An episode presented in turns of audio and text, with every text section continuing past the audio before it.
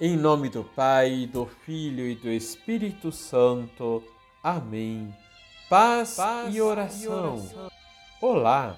Que o Deus Todo-Poderoso manifeste na sua vida os sinais do seu amor misericordioso.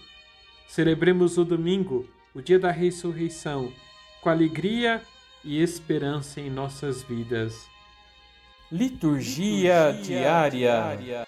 A parábola do patrão que sai quatro vezes no dia para contratar operários para a vinha, conforme Mateus capítulo 20, versículos de 1 a 16, que Jesus contou aos discípulos, nos mostra que todos são convidados para trabalhar no reino.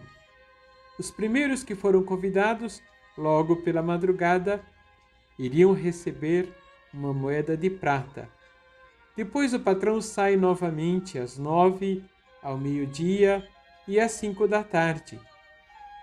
E fez a mesma coisa. No final do dia, após concluir o trabalho, o patrão mandou pagar uma moeda de prata a todos. Os últimos ficaram indignados porque haviam trabalhado o dia inteiro e tinham recebido iguais aos das cinco da tarde. E questionaram o patrão esses últimos trabalharam uma hora só, e tu os igualastes a nós que suportamos o cansaço e o calor do dia inteiro? E o patrão respondeu: Amigo, eu não fui injusto contigo. Não combinamos uma moeda de prata? E Jesus conclui: Assim, os últimos serão os primeiros, e os primeiros serão os últimos. Na parábola, o patrão é Deus, e a vinha são os trabalhos pelo reino de Deus. Não importa a hora que chegamos nesse trabalho, no fim, iremos receber todos a mesma recompensa, o céu, que é estar para sempre com Deus. Você tem se empenhado em trabalhar pelo reino ou está ocupado com as coisas que passam, como os desempregados que ficavam nas praças? Vamos rezar? Vamos. Senhor, não importas a hora em que nos chamais para trabalhar no vosso reino, nós iremos.